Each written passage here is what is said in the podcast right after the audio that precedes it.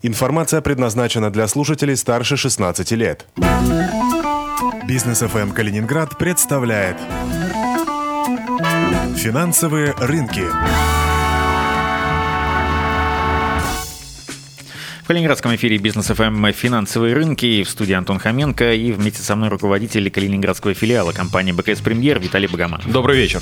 Центробанк предложил ограничить сумму инвестиций в иностранные акции и другие рискованные активы для особо защищаемых инвесторов 50 тысячами рублей в год. Э, об этом говорится в последней версии поправок к законопроекту о так называемой категоризации инвесторов.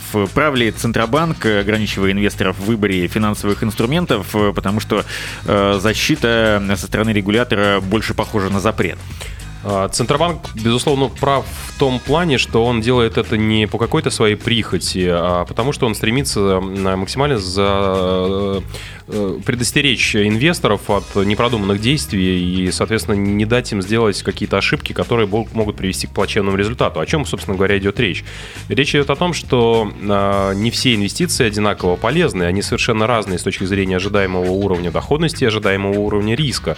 И, безусловно, если инвестор никогда не пользовался ничем, кроме депозита, и вдруг, а, увидев рекламу, либо послушав а, сотрудника того или иного банка или инвестиционного инвестиционной компании он вкладывается во что-то э, достаточно рисковое и при этом э, не отдает себе отчет, что это не тот же самый депозит, что в нем не зафиксирован уровень доходности, что та доходность, о которой идет речь, она может быть не гарантирована, например. Соответственно, если он это воспринимает как абсолютно депозит и в конечном счете не выходит на ту доходность, которую он ожидал, либо, хуже того, получает определенный убыток, то, безусловно, такой инвестор находится в ситуации, когда он купил неподходящий ему совершенно финансовый инструмент. Поэтому Центробанк старается, собственно, соответственно, ввести такие правила, которые не будут позволять э, не тем, кому нужно, продавать то, что им совершенно не нужно.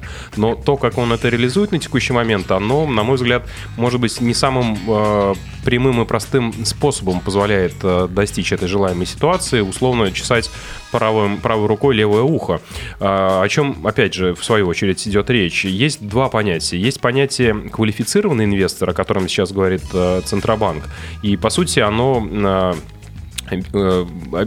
позволяет квалифицированному инвестору это понятие э, отнесения к этой категории а, совершать операции с широким кругом инструментов, в то время как не э, квалифицированный инвестор серьезно в этом деле ограничен.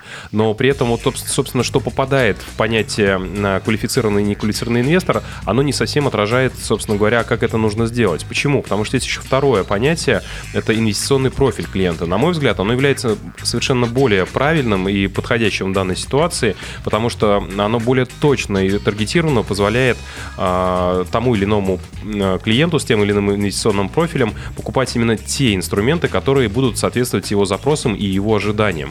Поэтому вот квалификация это такое несколько, на мой взгляд, устаревшее понятие, которое давно существует э, на российском рынке ценных бумаг, но его наполнение, даже с учетом тех правок, которые вносит Центробанк, оно является не совсем таким решающим задачу, собственно говоря, э, вариантом. Поэтому я бы сосредоточился все-таки больше на, квалифи... на не квалификации, а на инвестиционном профилировании клиентов. Более того, в поправках, которые были внесены в законы в э, конце декабря прошлого года, Центробанк и в этом направлении сделал абсолютно правильные шаги, когда он запретил продавать инвесторам неподходящие инструменты именно с точки зрения его инвестиционного профиля. Поэтому я бы сосредоточился больше вот на этом пути, пути инвестиционного профилирования и соблюдении правил, что э, клиенту определенного профиля можно предлагать не более агрессивные инструменты, чем тот профиль, к которому он относится. И это будет, мне кажется, намного более эффективным э, решением той задачи, которую пытается решить э, Центробанк. Ну, опять же, безусловно, Центробанк является регулятором на нашем рынке, он проводит определенные консультации с профессиональным сообществом, но в конечном счете, безусловно, решение остается за ним,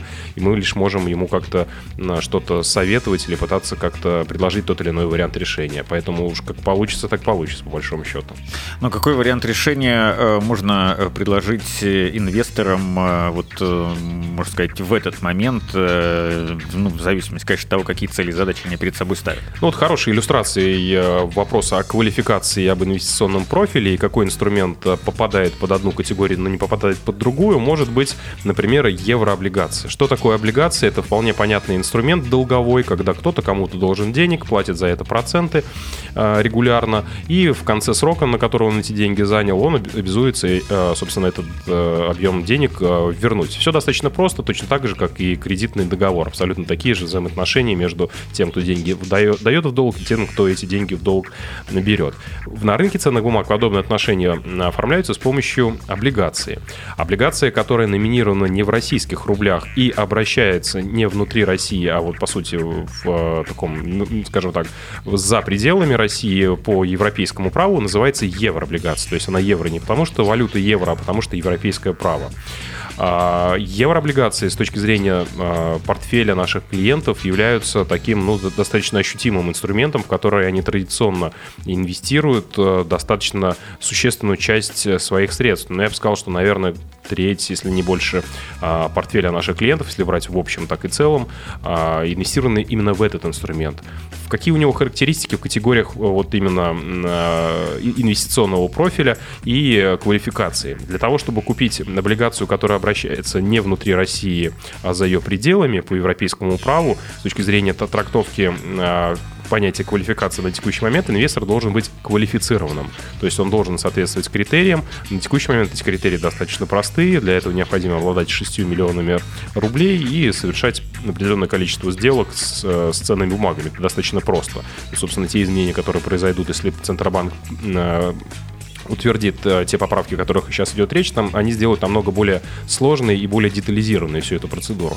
Поэтому на текущий момент, чтобы стать квалифицированным инвестором, достаточно 6 миллионов рублей. Если у тебя этой суммы нет, то ты с этим инструментом э, работать не можешь. В то же время, если говорить об облигации как об инструменте с точки зрения соотношения риск и доходность, это один из наиболее консервативных инструментов. Почему? Потому что ты не зависишь от э, котировок акций, которые двигаются постоянно то вверх, то вниз, у тебя понятные отношения с э, тем, кто эту облигацию выпустил. Ты ее покупаешь на определенный срок, ты ее можешь продать раньше, и ты получаешь определенный фиксированный, чаще всего, а, процентный а, купон.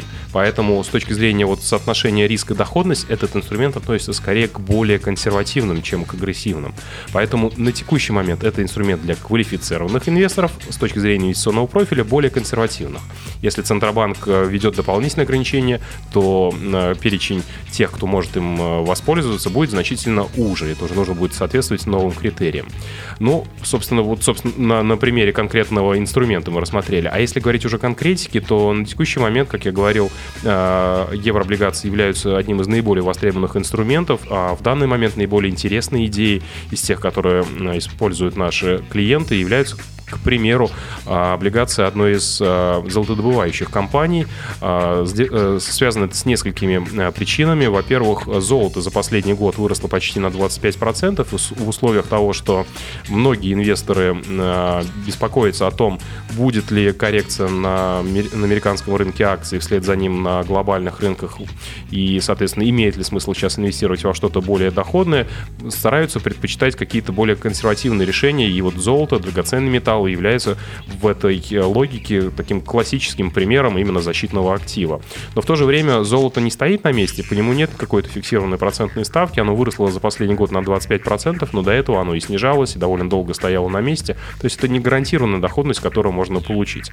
А, поэтому вариант инвестирования в облигации золотодобывающей компании, которая номинирована в долларах и которая на текущий момент обеспечивает доходность инвесторам на уровне примерно 7% годовых.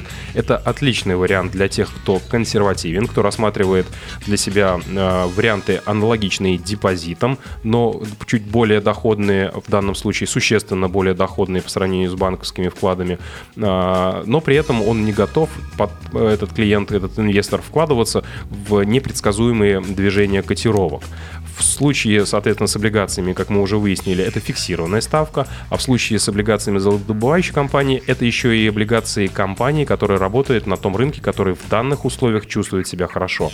Это придает нам дополнительную уверенность в том, что у компании дела будут идти хорошо, она будет получать э, необходимую выручку, прибыль для того, чтобы иметь возможность рассчитываться по своим долгам. А именно этот риск э, по сути, является единственным и ключевым при инвестировании а, в облигации. Мы должны оценить, насколько тот, кому мы свои деньги занимаем, способен или не способен с нами в дальнейшем рассчитаться. Поэтому компания в этом секторе на текущий момент является нашим такой топ-пик, что называется, лучшие инвестиционные идеи, которая достаточно хорошо воспринимается инвесторами, и если она интересна и вам в том числе, пока не произошли определенные изменения, в том числе с точки зрения квалификации инвесторов, можно по старым правилам достаточно просто этим инструментом воспользоваться.